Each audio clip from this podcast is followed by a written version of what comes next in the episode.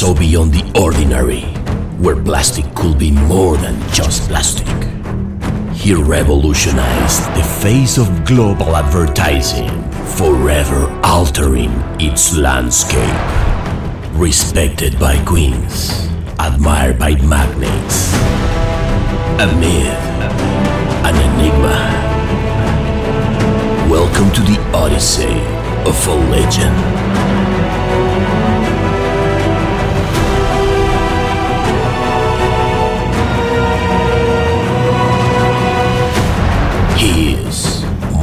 Sorrell. Premiering Thursday, June 1st to celebrate 100 episodes of El Martinez Podcast Bar. Voulez coucher avec moi? Sensual. El Martínez es un proyecto colaborativo de Rainbow Lobster. Puedes seguirnos en arroba el Martínez Podcast en Instagram y suscribirte en Spotify, Apple Podcast o donde oigas tus podcasts regularmente. Aunque también puedes no seguirnos y no pasa nada. No vamos a guardarte ningún tipo de rencor, pero siempre sería lindo mínimo que visites elmartinez.net. Okay, so this is an episode in English, the second one we have in El Martinez. So if you are an English speaker, please go straight to the beginning of the interview where we talk with this our guest. If you're not, aquí te va.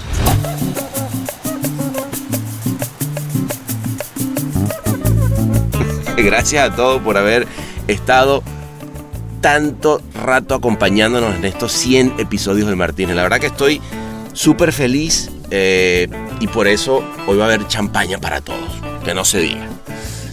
Y bueno, para celebrar este episodio número 100, decidimos hacer que el que es nuestro segundo episodio en inglés con un tipo que, bueno, que lo diga Marley mejor.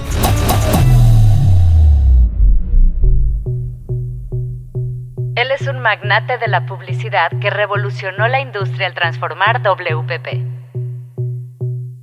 Una empresa de productos plásticos en el gigante mundial de la publicidad, incorporando a su cartera a grandes nombres como Ogilvy Mater y J. Walter Thompson. Después de dejar WPP en 2018, fundó S4 Capital, una firma puntera de publicidad digital y marketing. Sir Martin Sorrell, un visionario, sigue impactando la industria con su enfoque innovador.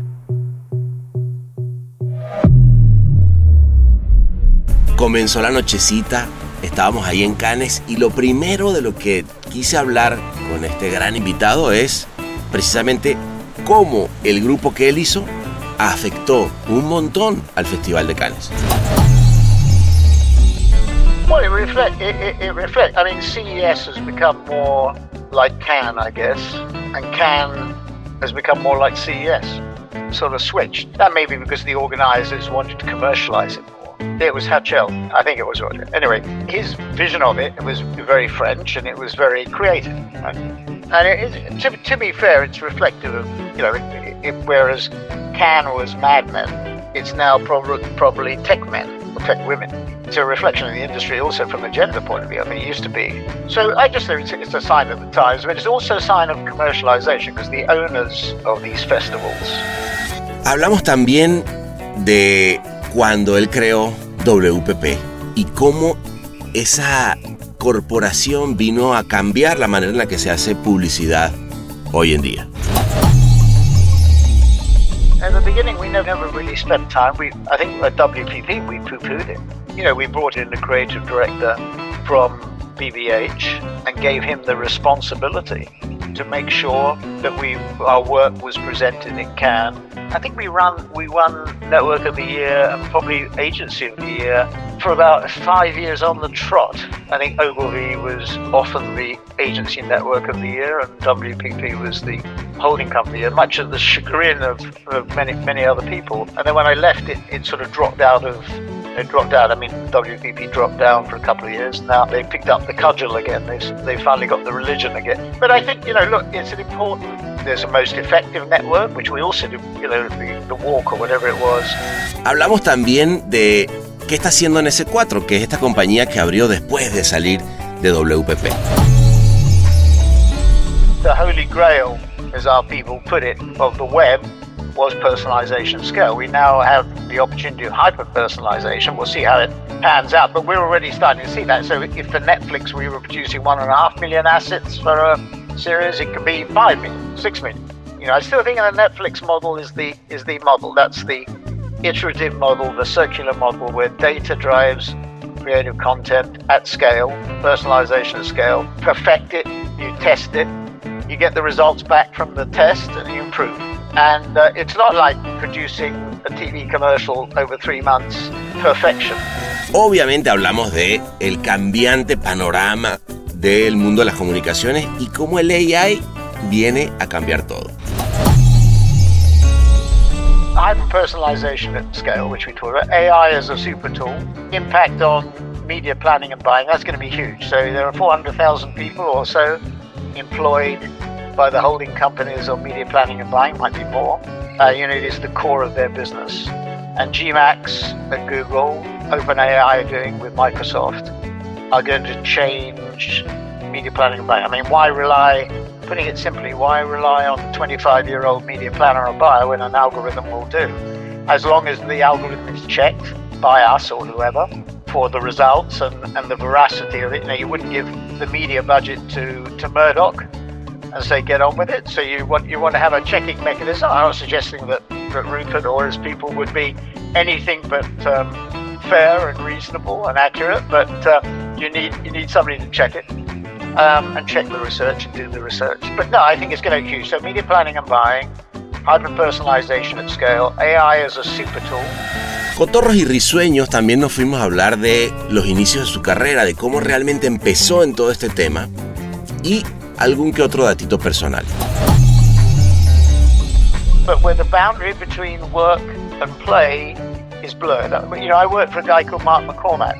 Uh, that was my second job after Harvard Business School because I, I was going to be drafted. If I stayed in America at Glendinning Associates, which was a marketing consultancy, mainly Procter people, ex-Procter people, I would have been drafted. My mother said, "There's no way you're going to be drafted. You have to come back home." So I came back home, and I and Mark uh, at business school, he was a subject of one of those cases in the MNE course, the New Enterprise course. And um, Mark said, "Would you like a job in London?" And, I, and when I arrived, I found that he'd offered the same job to two other people. So there were three of us who were doing the same job. But I think at the end of the day, that boundary between what Mark said was there shouldn't be a boundary. My dad as well, I think, a boundary of what you enjoy. You know, work shouldn't be work; it should be fun. It, you know, people were so enthusiastic; they were really, really committed. Y pasamos por un tema que a él lo tiene obsesionado, yo creo que a todos, y es cuál es la nueva forma de trabajar y qué está pasando en un mundo donde de pronto las nuevas maneras de colaboración hacen que todo cambie y que la gente en ciertos lugares del mundo está siendo menos productiva. You know, we saw in the pandemic, you know, in 20 and into 21, we saw an improvement in productivity. We grew in 20 in the, in the pandemic year when, when the holding company was going back by anywhere between 0 and 10. And then in 21, uh, they grew um, by by 43%. And then in 22 by 26%, slowed in Q1 of this year to 7. What we're seeing, I think, is not, is in a way, it's a little reflection, and that reflects what's happening to the platforms in terms of growth. But in the first year, I think it was super productive. I think that the move to a three, you know, a at home, it wasn't three day week, it was five days a week you were at home, was productive because the technology improved. Our people were digital only anyway; they were digital natives, so didn't they would be they were working embedded in clients or they were working remotely. This was nothing new to them. But then I think the the novelty of it sort of wore off, and I and I, I, I am worried that you know at the moment productivity, particularly in North America, because that friction, that creative friction, is really important. You know, if you pay somebody to sit at home and, and work on a screen, to work on the screen is going to be the winner. This move, like the Labour Party's move on potential move. Y pasamos sobre el tema de siempre, que es Latinoamérica. Esta región que tiene un montón que dar y desde su punto de vista, más aún. I love Brazil. And you know, I, I, used to go to Brazil, and I bought the house eventually, and I, I love it. I mean, it's wonderful. The, the, people are wonderful, and it's a fantastic fusion. And the people are very relaxed. It's very informal. I went to uh, Cartagena to a conference with the, the, the chairman of the president of the IDB, Luis Moreno. And we, I remember it was in 2010, and we, we were attending class and we said, This is the decade of Latin America.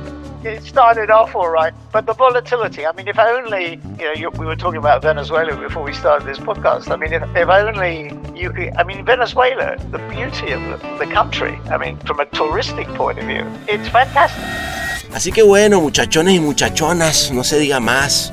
Sáquense los zapatitos, metan los pies en la arena como siempre, levanten sus vasos y vamos a celebrar este episodio 100 del Martínez. Brindemos para recibirlo, porque él es Martin Sorrell.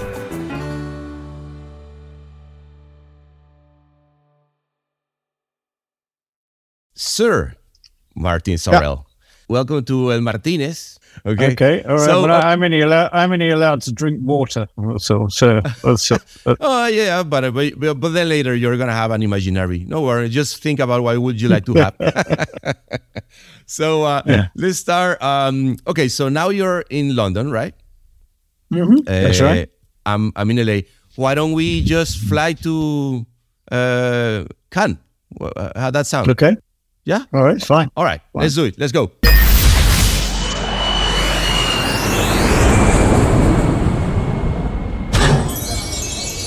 Bienvenidos a El Martínez. ¿Qué le servimos para empezar?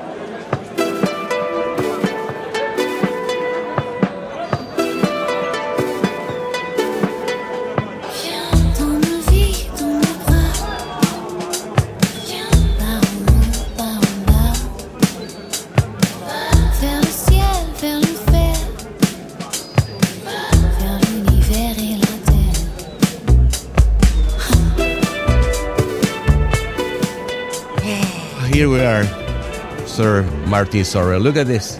How many times have you been here? A lot, huh? In Ca- in Cannes, Here, here in Uh, Cannes, t- at this bar. Look at too the too many Martinez. too many too many too many times to count. Too many It's a bit of a zoo. It's a bit of a zoo, Uh, yeah, it is. It is. but it's changed. You know, it, it used to be. It used to be an advertising zoo. Now it's a tech zoo. It is. It's kind of different, right? Okay, but before jumping in that, what do you, what do you want to drink? Well, I, I, I think I will have an Aperol sour, but without sugar. Aperol sour with, without sugar. Uh, And if and if the barman if the barman can't doesn't know, you should Google it and it- tell him how to make it. no, he, he's very good. François, s'il vous plaît. An Aperol. Uh, what do you say? Aperol Sour, sour not spritz. with no sugar. Without no, sugar. no, without sugar. For me, Aperol spritz. So it's Aperol spritz and sour. Okay. Merci.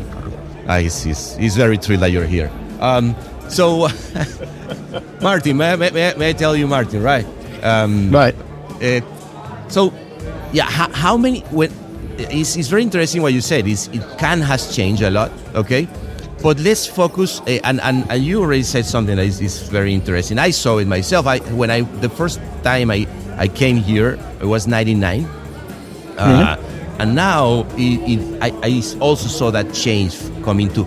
So how is it now? Is it tech uh, tech industry festival? Well, it reflects. It, it, it reflect. I mean, CES has become more like Cannes, I guess, um, and Cannes has become more like CES. So I I, mean, it, they sort they sort of sort of switched, and um, that may be because the organisers wanted to commercialise it. Uh, I think Right. You know the what was his name, the, the, the Frenchman that started Cannes. What was his name? You're um, Romain Hatchuel? No. yeah, Hatchuel. Yeah, it was Hatchuel, Hatchuel. yeah. yeah, Roger Ro- Roger Hatchuel. I think. Roger It was Hatchuel? Maybe, yeah. Yeah, I think it was Roger. Anyway, uh, his vision of it was very French and it was very creative. Right. And it is, to, to be fair, it's reflective of, you know, it, it, whereas Cannes was Mad Men, Right. it's now prob- probably tech men or tech women. um, it's a reflection of the industry also from a gender point of view. I mean, it used to be Mad Men, and now it is Mad Men and uh, women or tech men and tech women. Not, not enough tech women, uh, but Yeah, yeah, cer- certainly as- as getting. we would like to cer- have, yeah. yeah, certainly not getting there. So I just think it's, it's a sign of the times, but it's also a sign of commercialization because the owners of these festivals, whether it be CES, which is a different structure to Cannes, wanted to commercialize them and wanted to make them more relevant. So Yeah. in, in a way, Cannes was naturally, I mean, much to the chagrin of the traditionalists in our industry, those who look back to the rose tinted so called creative. I think it's just as creative now, probably more so than it, than it was then. It's creative in a different way. And it, it's more inclusive now. You know, it's not. It is. It is. It's, yeah. it's I- not the it's not the exclusive um, preserve of a bunch of um, creative lords. Yeah, not, I not mean- ladies, but No. creative lords. I agree. I agree. I, I, I think that I remember that time when we say, hey, we need the clients to come to Cannes. Come on, this is the place where they should be. And now all the marketing people is here, uh, all the all the tech. Uh, but it also has to do, uh, I think that uh, a company that uh, you brilliantly created, that was WPP, was one of the the one that really pushed for for the growth of, of this festival as as uh, well. Not only Well, what- well, uh, no. I mean, at the beginning, at the beginning, we never, we never really spent time. We, we, we. I think at WPP we poo-pooed it, and um, you know, we brought in, we brought in a creative director from BBH and gave him the responsibility to to make sure that we our work was presented in Cannes and that, you know, I would say that was around. I think we run we won Network of the Year and probably Agency of the Year for about five years on the trot. Um, I think Ogilvy was was often the Agency Network of the Year, and WPP was the holding company, and much of the chagrin of, of many many other people. Um, and then when I left, it, it sort of dropped out of it dropped out. I mean, WPP dropped down for a couple of years. Now, now they've picked up the cudgel again. They've they've finally Yeah. got the religion again. Religion again. But I think you know, look, it's an important bellwether. I mean, there's a most effective network, which we also do. You know, the the WARC or whatever it was. Uh, agency most effective holding company of the year. We won that uh, on the trot four or five years, and we won the uh, the Cannes Award four or five years, and that was you know that was good, and and we spent a lot of time and effort on it. There, there were certain techniques that that could be used, that could be could be used. Some con- controversial techniques and some less controversial techniques, but there was there was a system. But by and large, I mean, I think our, it, it it was great for our people. you always been a, a, a person that is looking forward to what's coming and with s4 you decide that first party data uh, Yeah. with social media and content together uh, will be the, the one driven the industry no now now you have like those uh, I don't know millions of ads that you can uh, you know impact Sure. with someone and we, which, and- which, which AI and AGI, you know, hi, what we call now hyper personalization scale. I mean, the, the holy grail, as our people put it, uh, of the of the web was personalization scale. We now have the opportunity of hyper personalization. We'll see Right. how it pans out, but we're already starting to see that. So, if for Netflix we were producing one and a half million assets for a series, it could be five million, six million. Right, You know, I still right. think I still think the Netflix model is the is the model. That's the iterative model, the circular model, where data drives creative content at scale, personalization at scale. You, d- you don't perfect it, you test it, you get the results back from the test, and you improve. And Right, uh, it's a right. it's a it's not not like producing a TV commercial over three months right perfection and then not being able to change it. it's this beta is it's, this it's, is very it's, different. it's beta no uh, Well, it's data, uh, dri- it's data driven. Data Da- driven. da- data driven. Uh, sorry, I, I want to I wanna say cheers. I already our, our drinks here. Uh, okay, fine. eh, cheers for for for hyper personalization and and and S4 and what is coming. Esto es El Martínez.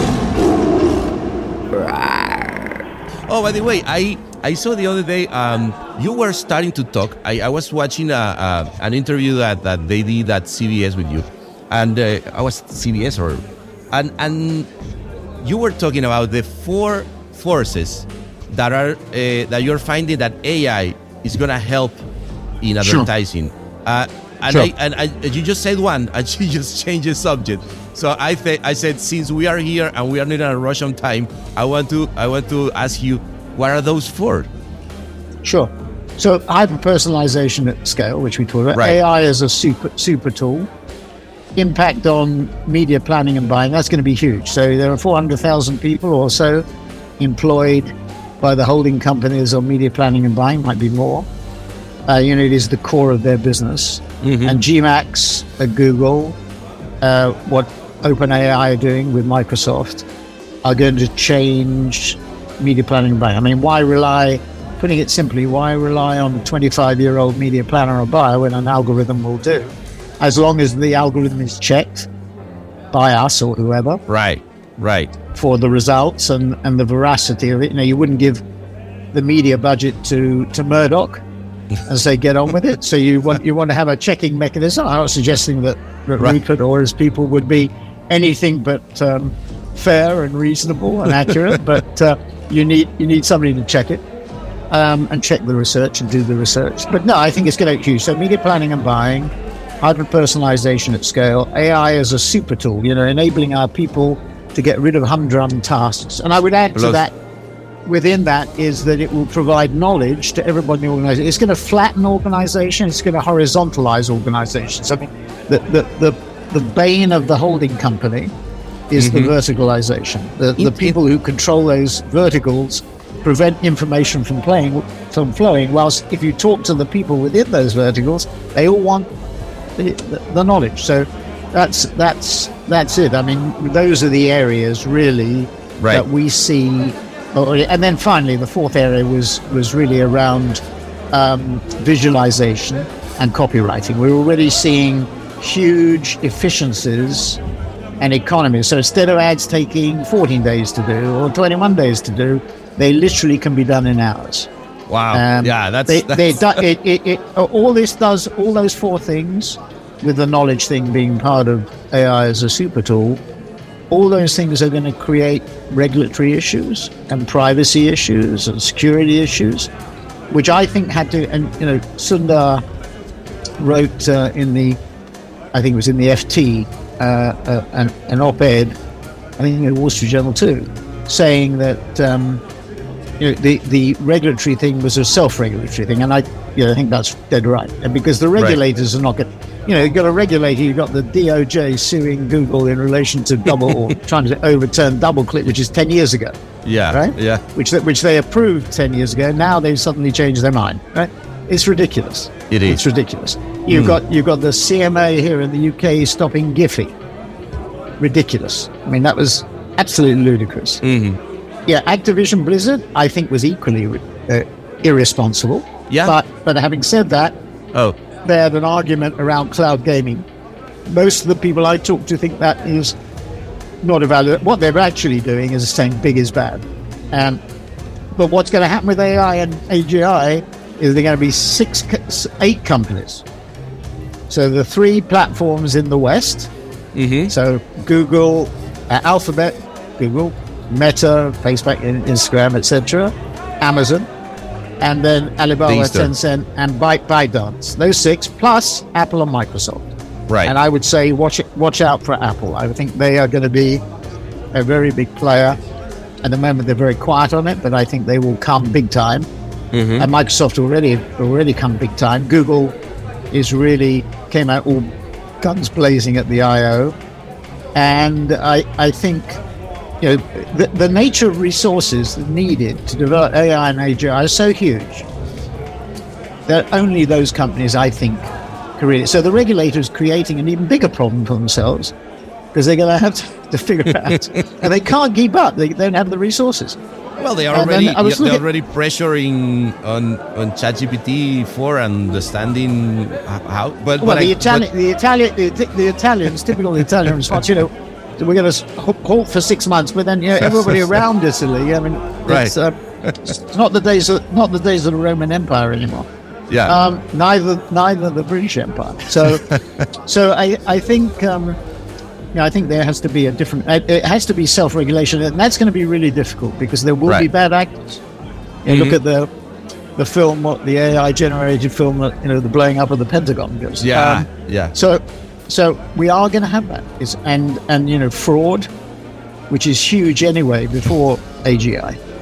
No, no, Um, totally. I, and, and, but I really, I, I think that like you, Martin, I like the uncertainty, or, you know, when things nobody knows what's going to happen in a way, you know, Like living in Well, a that, in, that you, you, you, put your finger on it, Panna. Nobody does know. I mean, people Nobody, are nobody, guessing, like- like- and, and it's all- it's all it's all thematic at the moment. It's all you look at the stock market and it winners and losers is thematic. Right. You know, Goldman puts their ba- baskets together of ETFs or whatever. It's all a guess. It's all a guessing game, and nobody knows. And I, uh, you know, I'll take another guess. I, I sort of feel, you know, John Maynard Keynes, the famous economist, wrote, I think it was in 1933. It wasn't in the General Theory in 29. I think it was in 33 in a different book. That, you know, because of the impact of automation and industrialization, uh-huh. we were going to have more holidays. We were all going to be on holidays, which we are now because we only have a three day week. But, um, you know, we are on more holidays. um, I think AGI is going to cause a, an issue around employment. Um, oh, do- they- oh, that's I- interesting. yeah, I think. Why? I think. I think because I think it's going to be a net destroyer. oh, interesting. So I think we are going to have more leisure time. You know, maybe this. Well, You know, we have the la- Labour Party. We have the Labour Party, like the Venezuelans. The Labour Party, the Labour Party in the UK, for their manifesto for the general election next year, are thinking about incorporating a law that you will not be able to contact your employees or whatever your people after office hours. So let's say office hours are nine to five. Well, let's be more generous, eight to six. Let's say not many people do that, but let's say it's eight to six. You're not going to be able to contact them outside those hours. Right. And is that a good thing or a bad thing? You know, it's about work-life balance. Well, you know, one of the other big issues at the moment, which is something that's occupying our minds, you know, we've gone to a three-day week. It, it varies. I mean, in, in Asia, probably it's, you know, four to five days. In Europe, it's probably three days. Right. In the Americas, in North America, it's probably at its lowest, maybe one or two days. Mm-hmm. A big issue, big issue there. Latin America is a bit more um, active. I think Yeah. probably three to four days. In general, Latin But, America you know, the- the- are, are workers. We are. in the if it, well that's the point you know if if we in britain went to that like the the french have done it as well um if we went to that scheme that would make us uncompetitive you know uh, you know enough about our business to know that the problems and opportunities don't crop up between 8 and 6 Totally. I agree. the, the, the worst worst thing for a client who's got a crisis let alone an opportunity you know, getting excited about an opportunity if he calls the agency and has a, an out of Oh, office sorry, I, I can't talk. I can't talk right now. Un bar inclausurable. El Martínez. That's gonna be a problem. No, no, but I, I agree. I mean, I think, uh, um, Martin, that in my point of view, what is changing is the way we, uh, really the way of working in our industry. Like, I think that the industrial times of of eight to six doesn't make sense anymore. In my point of view, I think that is more like talent in the air, just working together in collaborative way and finding the way to find it to complete a project from A to B. Um, I know that it's that is a little bit against the odds when we think about employees and a, and a you know like a company as we know it. But I think that if we talk about a a collaborative way of thinking, we have a lot of people working uh, remotely in in one standpoint, and at the same time having their time, and they have to be available. I'm not saying, uh, uh, on the contrary, I think that is adding to your point. Instead of having, okay, this is my period of time, I do with my time what I want, and I'm, I'm available for when it's needed in order to work and collaborate. No, what do you think about that? Yeah, uh, th- there is something, but you know, we saw in the pandemic, you know, in 20 and into 21, we saw an improvement in productivity. We grew in 20, our net revenues, uh, like for like, were up by 20%. In uh, in 20, in the in the pandemic year, when, when the holding company was going back by anywhere between 0 and 10, and then in 21, uh, they grew um, by by 43 percent. Mm-hmm. And then in 22 by 26%, slowed in Q1 of this year to 7. Okay. But it, it but what, what we're seeing, I think, is not, it's in a way, it's a little reflection. I mean, that reflects what's been happening to the platforms in terms of growth. But in the first year, I think it was super productive. I think that the move to a three, you know, a at home. It wasn't three day week; it was five days Yeah, a week. You were at home. Seven was productive because the tech the technology improved, and you know our people were digital only anyway. They were digital natives, so it didn't Right. they would be wor- they were working embedded in clients or they were Right. working remotely. This was nothing new to them.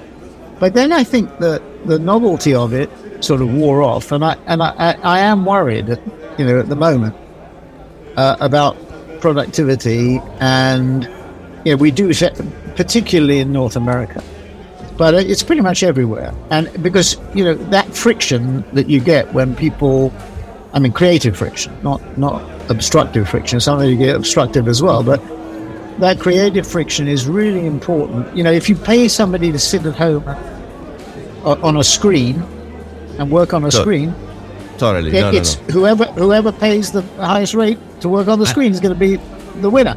There's no cultural glue. There's right. no, no, vision. No, and, you know, the new, and I think that there's uh, the the AI is winning if we think about that because then what, well, what- well, well, what's really interesting, Hannah, what's really interesting about that is that this move, like the Labour Party's move on potential move on not counting out of work, contacting out of working hours, we're doing this in a tight labour market.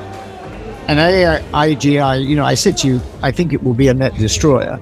Mhm. Uh, and I may be, I may be dead wrong on that because a lot no, no, of no, people, but it's much more- interesting that much point of view. Yeah. Yeah. Mm. yeah, yeah. that I think it's going to be a net creator. But let's assume assume for a minute that it does have an impact. You know, Goldman issue a report saying 300 million jobs are going to be affected around the world. 25% jobs eliminated.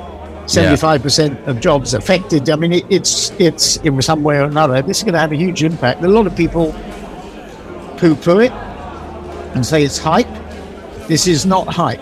Right. I don't think. No way. This is an industrial No, no, no, no. revolution. Industrial Yeah, revolution. like I thi- like yeah. like like the mobile phone, like the internet. I mean, this is this is huge. This It is, is huge. huge, and, and it's already impacting very fast. Like you Yeah. said, people were thinking, no, maybe later. No, no, no. That's that's happening actually right now. And again, I and I I, I agree with you in when you say that we have to be competitive because we are in a in a world uh, and in an industry that is is the mind and the creativity. What what really.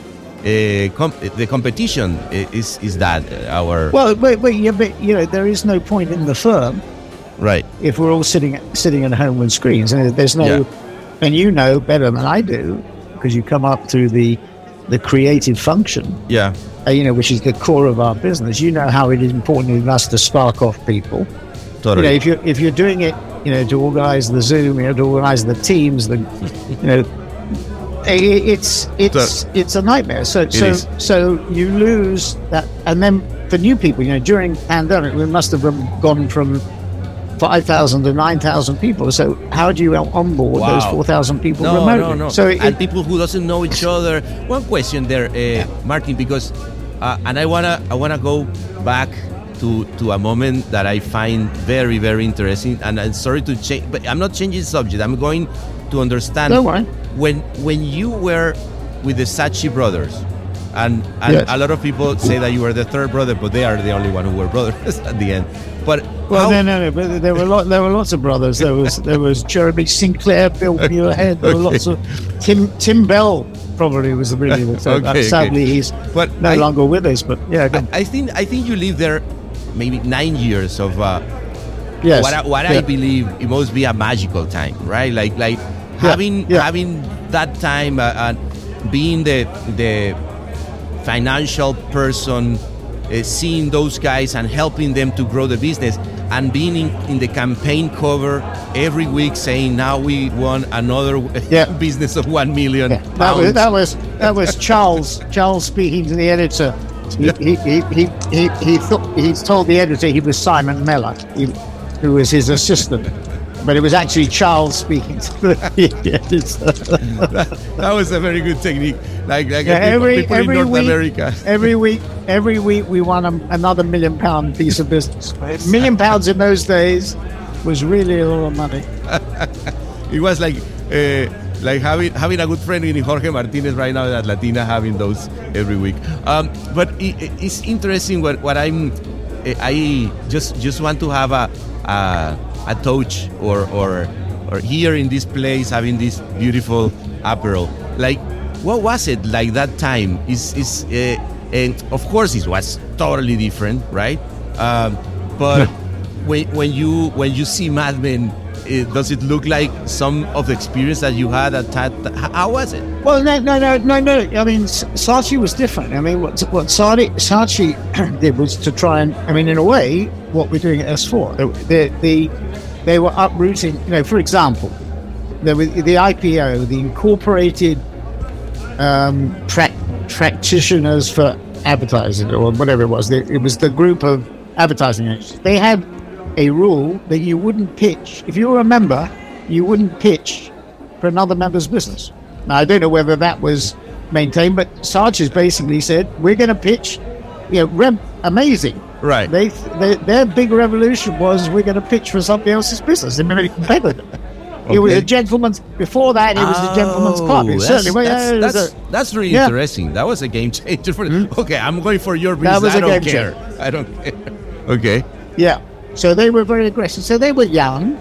You know, we were all, what was it, late 20s, early 30s. So so again, that was another similarity in a way to S4 Right. because the average age is not, not an how, old how was fart like day? me. But, how was a day in the agency? Well, we're talking about the sparkling and going going together. Oh, no, continuous continuous interaction. You know, Tim, very funny actually. Tim Bell was on the, to your point, was on the ground floor and he would come up to the sixth floor where we were, uh, where Charles and Maurice were, the head offices adjacent. I was at the other end of the floor, and there was continuous people dropping in and out of the offices, talking, you know, snatch conversation, 30 seconds, you know, very quick.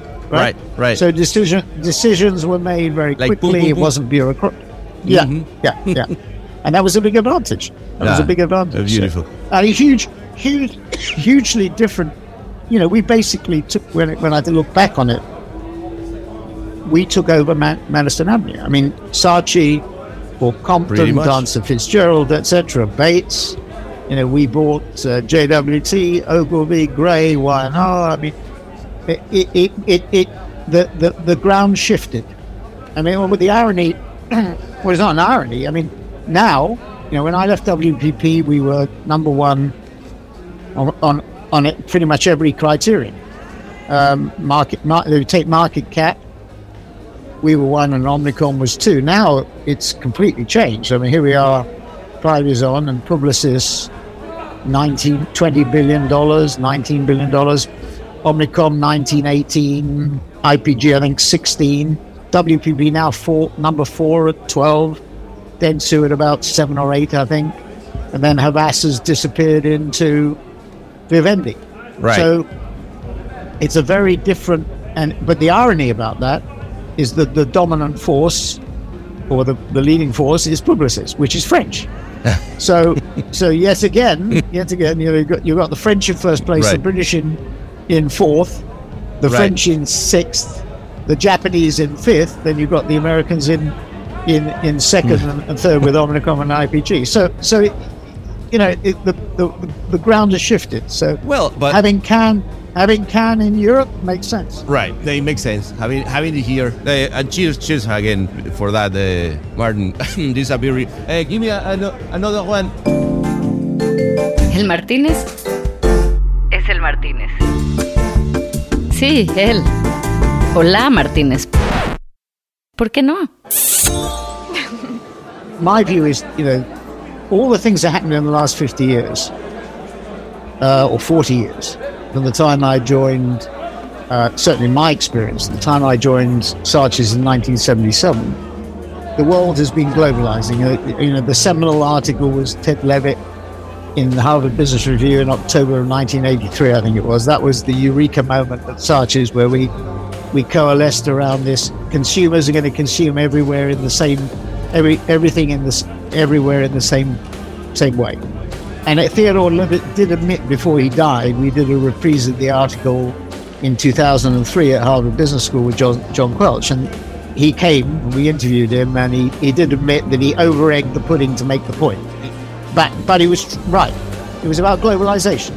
You know, when I was at Harvard Business School in 1966 to 8, the son of the uh, uh, the uh, chairman and CEO of Procter uh, Jim Morgens was in my class. His father, Howard Morgens, was CEO, and Procter was a global company with 10%, I think it was 10% of its sales Wow. outside the United States, right?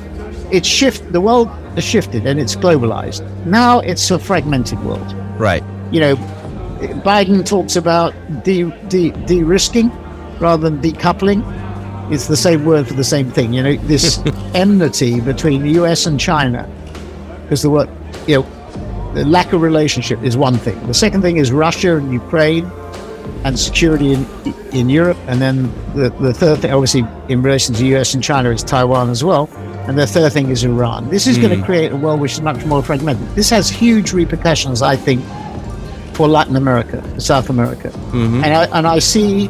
Uh, just to what we've been saying, I see the balance of power in a, in our industry, if you like, or the balance shifting to several regions in the world, North and South America, the Middle East. I'm a little bit less confident about Africa. A lot, uh, uh, some of our clients are very focused on Ethiopia and Nigeria and Kenya and South Africa, but there's too much volatility for my taste. And then Asia, with a big question mark over China because of Taiwan, but you've got a small business in China, or you know, you've got to remember that China is 18 trillion out of 100 trillion Yeah. of GDP. America's 24. So you're, if you're if you were industry weighted or country weighted, you'd be 20% in China. You know, if a company like Unilever is 7% China, it will clearly expand its business in China because it's not it's it's underweight, despite the risk around around um, Taiwan. Having said that, because of that risk, which I think will not happen significantly for seven years until they've sorted out the semiconductor supply issue. Once that is sorted out, I think Xi moves on Taiwan increasingly like he did with Hong Kong. Hmm. And and I think and I don't think the West will intervene on that on that basis. But then India India fills well, yeah, fills the void. Gonna be huge. Will be the third largest economy by 2050. I mean, the lineup in 2050 will be China, US, India, Germany, Indonesia. Indonesia will be the fifth largest according to the projections. So. Indonesia will be important in addition to India. Vietnam grew last year at 7.5%, really important. And other countries such as the Philippines and Thailand and Singapore and Malaysia. So that's the, third, the third big area. The, Europe, I think, will see real pressure in terms of revenue growth. So hmm. I think the world, you know, for us, North and South America is 65, 70% of our business. We have three and a half thousand people out of 9,000 in Latin America. I think Latin America is the most underappreciated, underappreciated part of the world. I mean, you know, you people look at the leftward shift of governments, although it seems to be shifting back a bit. You know, you see mm-hmm. Chile and places, but Obrador, Lula, Petro, obviously, this what went on in Chile. Although, as I said, it seems the, the chaos that we see in Argentina. Having said that, the people in that, for example, in Argentina, we have a thousand people in Buenos Aires, are superb. Yeah. they're they're, they're creative, creatively superb, and they're technologically superb. yeah, that's Yeah, that's Globant, that's that's Globant, Mercado Libre Oh, doesn't it's- it's- happen. yeah, it's amazing. It's amazing, and and I, I, I find interesting. Well, one, two things that I've seen in the last decade, and and these I, I've been talking a lot with my friends from all over Latin America. The how many people has been going all over the world from Latin America as Sure. talents to work in Sure. very big uh, and, and high position.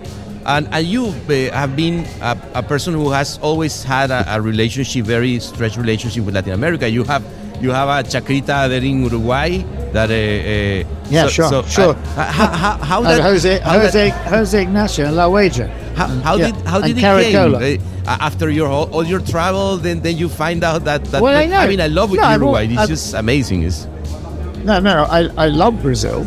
And, you know, I, I used to go to Brazil, uh, you know, to Bahia, uh, Itacaré, um, um, Buzios. Um, you know, beautiful. it, it, it, it was wonderful. You know, we used to go at Christmas.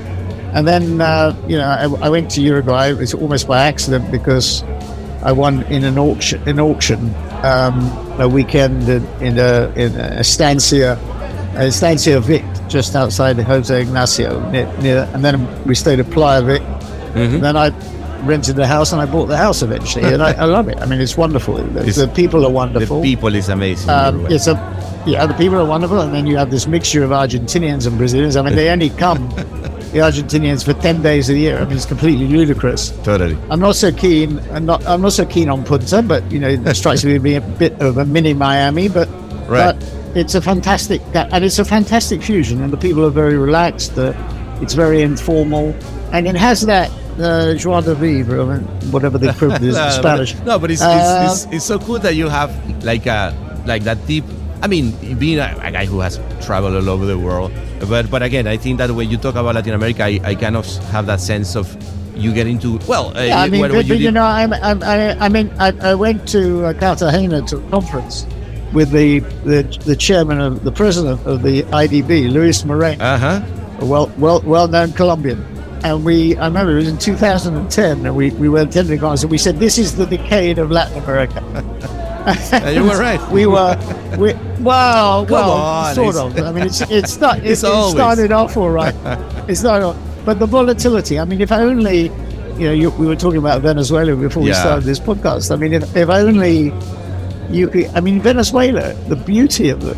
The, the, country, I mean, Yeah, from a touristic point of view, Totally, it, totally. It, it would, it's fa- it's fantastic, Totally, totally. and and and you know Brazil, the Amazon. I mean, it's just Yeah, it's- incredible. it's- you know, the a- Andes, Argentina, Argentina, it, Buenos Aires is a wonderful, a wonderful wonder- place. No, and and, and, wonderful. and place. as you say, uh, uh, uh, where a lot of creative people also has worked. Well, like like Bruno Lambertini, uh, the, that uh, that merge with Circus, I, I found it, you know, like makes a lot of sense. How, how was that? G- Give me a little bit because I No, I. I, Bru- appreciate, I really Bru- appreciate Bruno- Bruno and Bruno, Bru- Bruno's a real star. Bruno is one of those people.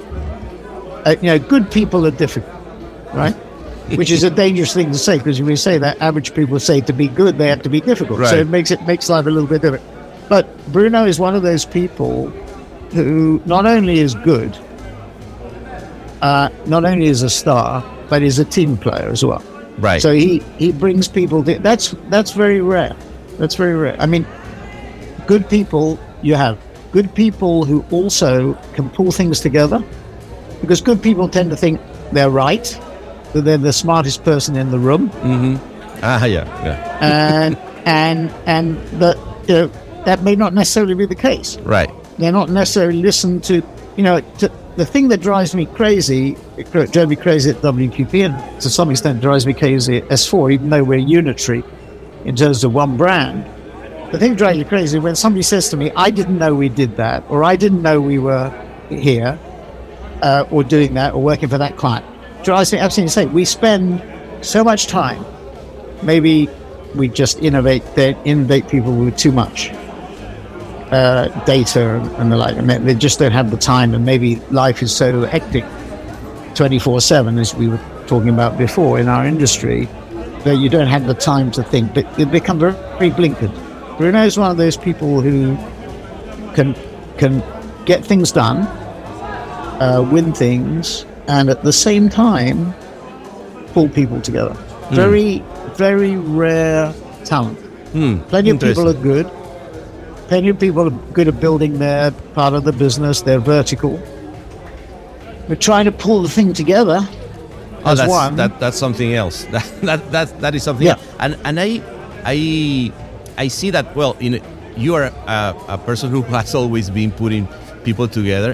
And and I have uh, this is one question I want try, to. try, try, trying, Trying to, to, trying, trying to, No, but trying to. But I know, I know that, that your father was was a very uh, important figure in your life, Yeah. and and and I really like this uh, thing that you said that he told you, go and find that that thing that really passions Sure. you, and and go there and, and take it and Sure. go into that business.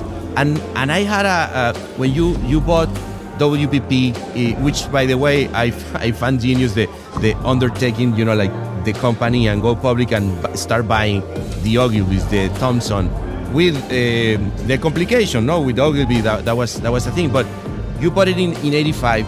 Uh, your your father uh, your father sadly died at 89, but he gave you this this letter with the, with advices, and I and I really Sure. find I, I'm I'm a, a really passionate and ob- obsessed about the relationship with fa- fatherhood. For me, is like a theme. Hmm. So I want to ask you is, what are these things that he he told you that that you will tell to the next generation?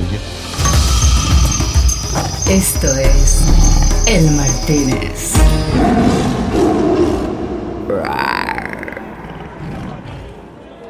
Well, he, he, he, he, he ba- basically said, you know, f- find uh, an industry you enjoy, find a company in that industry that you enjoy. So in my case, it was it was serendipity with advertising marketing because I was working for a guy called James Gulliver, who was a food retailer. He sold his business, he made a fair bit of money. I was meant to be managing his portfolio. I basically carried his bag, but but uh, you know, and one of the companies he invested in was Garland Compton. Right. And Garland Compton was an agency which had a relationship with Compton Advertising, had P&G and J&J as clients. They merged with with with with Garland with, or they became the the uh, affiliate of Compton in the UK, and they had all their P&G business, etc. And they floated. And then Ken Gill, who was the chairman, was worried about the creative output. So he said to James Gulliver, who was his friend, you know, take a stake. So James took a stake, and then Ken wanted to bring the Saatchi brothers in and Saatchi, and so they reversed into Garland Compton, and the rest is history. And my father said, "Find an industry you like," which I enjoyed. I enjoyed that. I didn't have any. I had a background in marketing. You know, that was one of my my concentrations in the second year at, at Harvard Business School. So, you know, marketing and finance were my two disciplines that I focused on, and entrepreneur and the new entrepreneurs, M&E, manu- manu- um, um, management of new enterprises, I think it was called. And um, so I focused on that. And so it was a natural for me. I enjoyed the industry. Nothing was impossible. That was Maurice Saatchi's mantra. And, and that was true. I mean, you could do anything as long as you didn't get any public credit for it. You know that it, it was it was true. Um, you know, Morris had a, a, a view that you know, he used to say, you know, nobody at Procter and Gamble is named. Um, and when I said Mr. Procter and Mr. Gamble were dead, uh, and, and, and of course Saatchi and Saatchi, so he Right. was always a spokesman for Saatchi and Saatchi. So, Right. So that was one of the things that Tim Bell was, I think, particularly disturbed by. That's why I became so so involved with the Conservative Party and Margaret Thatcher, and he did a brilliant job Right. for Margaret Thatcher as her, her advertising marketing advisor with Gordon Reece. So, uh, you know, I, look, industry you enjoy, and then you know, build a reputation. Not not a reputation where you're asked by Panna to do a podcast, but you know, a reputation where people, you know, investors or whatever, Right. follow you. And then if you fancy doing something on your own, you do something on your own. That's what I did at the age of 40. Probably a little bit too late. I should have probably done a bit earlier. But he also said it was Um, 40, so so you follow the path. Yeah, you. but, but you know, it was different. It, different because when you know his generation, you started work. Well, he started work at thirteen, but you know, normally twenty, you retire at sixty. I mean, the French one No, not were in, were retiring at Not in your case. sixty-two. They don't want to go to sixty-four. Not in my case, but well, we're getting older. You know, health, health. yeah, health uh, improvements meant- amazing. no, no, and, and so so my, Yeah. my question will be: Is there a particular philosophy or set of principles that that guides you? Because that that's my I, I'm also obsessed with that. It's like that you you are while while you live, no, you start building all those, and then it's something that you want to pass out. Well, I think, I think, I think, I think the criteria you should do something where you, you, with the boundary. I mean, this is a terrible thing to say because this is not something that people appreciate. But where the boundary between work and play is blurred. You know, I worked for a guy called Mark McCormack. Uh, that was my first, uh, my my second job after Harvard Business School because I I was going to be drafted. If I stayed in America at Glendinning Associates, which was a marketing consultancy, mainly Procter people, ex Procter people, I would have been drafted. So I, my mother said, There's no way you're going to be drafted. You have to come back home. So I came back home and I, I met Mark McCormack. and, and Mark, uh, at business school, he was a subject of one of those cases in the MNE course, the New Enterprise course, and New Enterprises. And um, Mark said, "Would you like a job in London?" And, I, and, when I arrived, I found that he'd offered the same job to two other people. So there were three of us who were doing the same job. But that's another. another but Mark was a lawyer, he knew Arnold Palmer, the famous golfer, from Wake Forest. They were both, I think, at Wake Forest University. Mark was a scratch golfer. So golf for him was a sport and leisure, etc. And he said to Arnold, you need a lawyer. And then Arnold Palmer, Jack Nicklaus, then went off on his own, but Jack Nicklaus and Gary Player were the three players, Jean-Claude Killy, Jean Shrimpton. I mean, he had, he had a wonderful, it was a talent agency, really, sports talent agency, which now Ari Emanuel effectively Right. has within within his group Endeavor. And Mark was a lawyer. He said to Arnold, he was a scratch golfer, he said to Arnold, you need a manager. Yeah, a handshake, no contract, 10% of Arnold's earnings used to go to, which, which Jack Nicklaus really didn't like because Jack was paying 15. And it was not only that Arnold was only paying 10, but Arnold effectively owned 10% of Mark McCoy uh, at IMG. So Okay. Jack didn't like the idea he was working for Arnold, I think.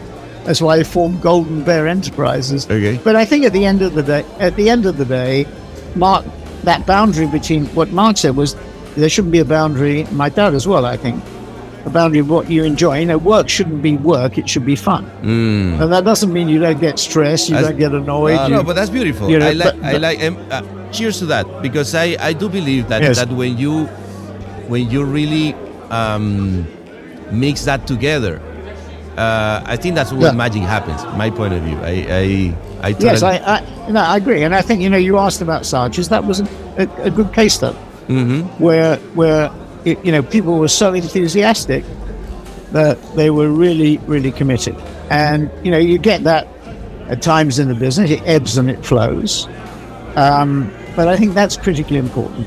I think it's it's probably more difficult today, um, you know, because of the sort of things we're talking about. Uh, you know, somebody was in my office just a few an hour or so ago, and we were talking about we doing an interview on Thursday, a programmatic interview. With, he was saying how difficult it is to manage millennials, Gen Z. I, I, I'm not sure I'm convinced of that, but Okay. uh, you know that may be so. It may be. You know, I think it's. I think the difficulty is driven the the decline of the working week, the the sort of balance between work-life balance was already starting before the pandemic. The pandemic threw it into sharp relief, yeah. and like everything, it acce- accelerated things. So just like digital advertising was accelerated, and and digital transformation, so so this trend, and, you know, and AI, if what we discussed is right, AI AGI is going to make that even more I know. more so. Yeah. Yeah. Yeah. Yeah. and and so so so people are thinking about it in in different ways Mhm. and i think i think covid got forced people to reassess things I, I think these changes are permanent. You know, when I was at WPP, we, we started to develop the campus development. So I see WPP is doing more of that. It makes no sense right. anymore because you you know I, I the guy I was talking to said to me you know he walked into IPG's office in the middle of the week desert. this is in in America. I was in our office on Friday in New York, desert. Wow. Yeah. So so you know now it may be that everybody's working. hopefully. uh, hopefully. but, hopefully, but yeah. No. I. I know. but you know you know you you know this, but you know creative friction or whatever you call it. yeah. That face-to-face engagement yeah, is really it's, important. It's, it's very important, and and again, you always have been a, a, a, a very a, a person that works a lot. You, you know, in terms of of uh, that. What, when I'm saying works a lot, is that because maybe because of the passion that you're saying. Um, Yeah. But how, how do you how do you see? Because uh, I, I I think that I find a, a, a, a common thread when we're talking that is how the, the lack of work can actually mm, make us less competitive. At the end, I think that's that's where we're going. Un bar inclausurable. El Martínez. We have we, we have a huge productivity issue in the UK. Right. You know, if you look at all the data, there's not enough investment. That may be the reason that we don't, you know, uh, our productivity is not strong enough. Maybe it's lack of investment. That's part of it. But it's a lack of investment, um, a lack of productivity. That may be to do with, with you know, maybe look. You know, I said to something we we're, we're writing an article for one of the newspapers on this um, uh, three day week, and and I said, you know, I said to the the guy that's helping me with it, I said, let's look at the Gibbon. You know, Gibbon wrote the book about decline and fall of the Roman Empire, and I, I think I remember that at the back of the book, he has ten criteria or nine criteria of the decline, the reasons for the decline and fall of the Roman Empire. And I remember looking at it in the 1970s Uh-huh. when before before Mrs. Thatcher um, and before President Reagan, for that matter, in America, where where and, and you could tick off every one of the nine criteria uh, for, No. for the U, for the UK No. for the UK. Okay, So okay. I said we should go back and go back and look at that again and see and see. But you know, I think things ebb and flow. Right. You know, companies ebb and flow, people ebb and flow, Yeah. regions, It's, countries. it's part, you know, it's I mean, part of the it- it- transformation, mutation. No, uh, that that's thing of this. nothing, nothing goes, No, nothing goes no, like that. No, no, no. That no, I agree. So, um, just uh, to finish, uh, it has been amazing this this moment with you, Martin. Really, really appreciate. You say that Uh, you say that to all your other, your first ninety nine. but I, I never say it in English, so so this that's a special. uh, no, before before we leave, uh, h- how are you after your uh, surgery? All good because you started working right away. Yeah.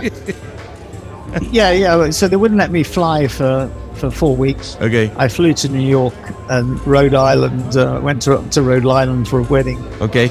as well. I went to the Google Brandcast. I went into our office. I went to see my, my doctor, Oh, come my, on, my Martin, oncologist, my oncologist in you New York. So, so I'm fine. I'm fine. So Okay. I'm, I'm I'm having preventative treatment, as they say. okay. So um, so they they, they operated. They re- removed my tumor, and uh, Oh. a lot of people. Uh, you know, I think I think the figures. Uh, the CEO, of one of our clients, said to me, "It's one in two in the UK, but one in two people get cancer." So Wow. you know, I- Arthur. Actually, I saw Arthur Sadoun on on Saturday night, and you know he's running a, a really good campaign, which is to reduce the stigma of cancer in the workplace.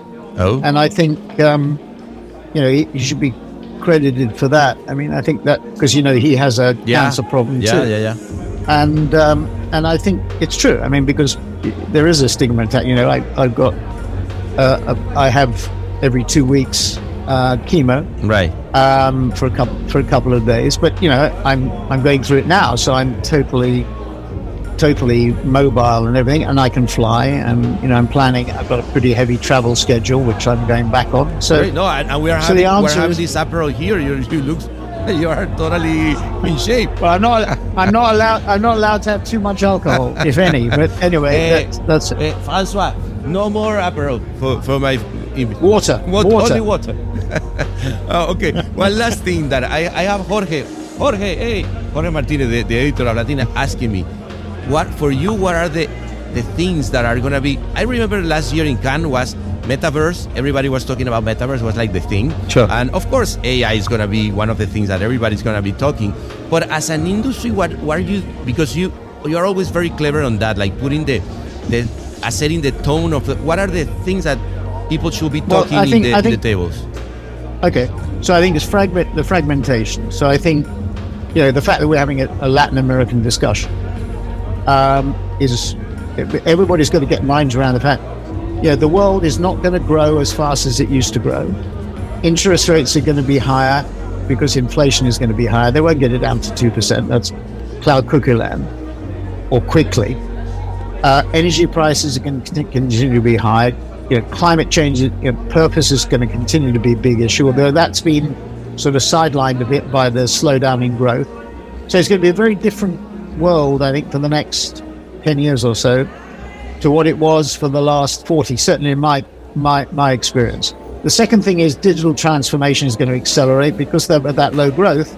Clients are going to be looking for improved efficiency. That's where AI and AGI, and in addition to, to metaverse, which is un, now it was overhyped, it's now underhyped. Right. Healthcare cha- changes are huge. Training, Education. huge. Sports, education, sports, uh, entertainment, Mm-hmm. Music. music. I mean, huge.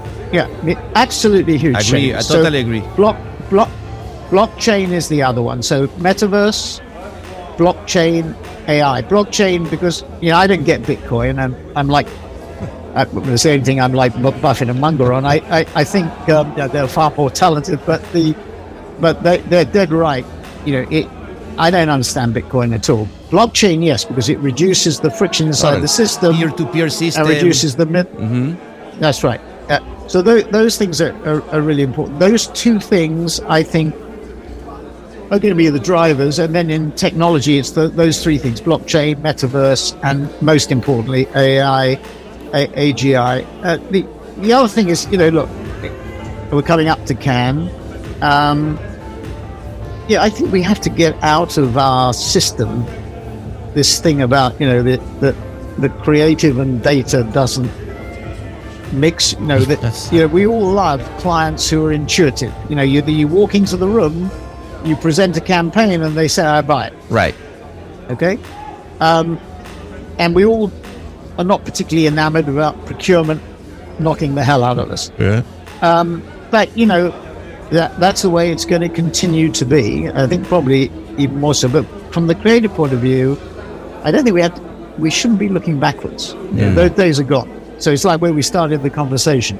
Cannes is different and arguably better than it was when Roger Hatchuel thought about it. I think as being a French creative extravaganza. It's now global Much and it's creative in the broadest. There are there are creative data analytics people. There are creative media people. I mean, you remember? Yeah. You go back, you know, our, our wrestling to form Mindshare. You know, Dick Shelly, Lazarus, and Chris Jones to agree that Ogilvy and Thompson should merge their media departments. That was like trying to push a peanut up the hill with your nose. Yeah. So it it it, it it's life. Well, life has changed, and and creative embraces a lot of functions. It's not just the preserve of the creative function inside an agency. It, it, it permeates everything. It permeates finance. No, nobody will believe this. Permeates No, it does. It Sometimes does. maybe I- I- be, a bit, be a bit too No, good. of course, and and I think that when when it, it the creativity really goes to finance in a, in an agency, that that's again when things go go in, in the right direction. I mean, the, the, the, the dominance of the tech platforms, Right. And, and I think it is those eight, eight companies we you know, I mentioned before. The dominance of those companies is going to get greater. I mean, the irony about this is, despite regulation, despite you know, big big is bad, you know, the trust busting approach. Those companies, you know, it, uh, just one thing. I mean, the, the research budgets of Alibaba are about the same size as Oracle. And then you have Apple and Microsoft and Alphabet, you know, huge research budgets. Alibaba is going to be split up into five or six companies, whatever it is. So they won't be as big as Oracle. They'll be a sixth of Oracle or a fifth of Oracle. Now, that's a mistake because you won't get the focus and you won't get the concentration. And you know what I see is is that tech, that tech. You know, if you look at um, what the stock market has done, you know, Meta was oversold, Alphabet was oversold. Um, they've now come back. You know, Alphabet got down to about ninety dollars, one hundred and twenty-six Yeah. last time. around. Meta got down to ninety. I was saying it was under oversold at one twenty, and they went down to to 90 and is now 250. So these companies, and that's, you know, NVIDIA, I mean, probably, I mean, hugely priced for, for, for growth. Um, but, you know, these companies are really going to be really important in the context of what we're talking about. And, you know, they will continue to dominate Cannes. You know, when we walk down the Croisette in a few weeks' time, we'll see. Yeah, let's see. Uh, let's see. Also, all the the Eastern like Alibaba also coming to to Cannes. well, uh, Martin, really, thank you very much. Thanks, Pana. It's very good. uh, sorry, I, I give you this last shot of tequila. I hope you don't mind. I, I know that you are not. Okay. But just Tequila is cheers. healthy for you. Tequila is healthy. Cheers. Cheers, Banner. Thank you very much. No, th- and good luck. Thank you very much. I appreciate it.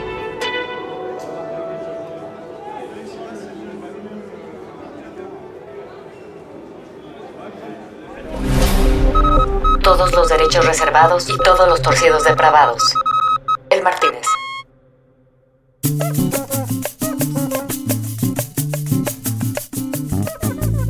Bueno, Martín se fue, me dejó ahí, tú sabes, como con el pico caliente. Yo dije, bueno, ¿por qué mejor no armamos acá una pachanga celebratoria, ¿vale? De 100 aniversario. Y bueno, se dejaron caer todos los invitados, ¿vale? Que tuvimos durante estas, durante esos tres años casi ya. Y tú, tú que estabas ahí en la primera fila, agarrando selfie, tomándote otro traguito para celebrar. Así que bueno, Ahmed, ¿por qué no nos pones esa musiquita, ¿vale? Con la que celebramos estos 100 años. bueno, ojalá. no, 100 años no, 100 episodios del Martínez. De verdad, muchísimas gracias a todos por escuchar y vamos a ver hasta dónde nos da esta gasolina. Abrazongo.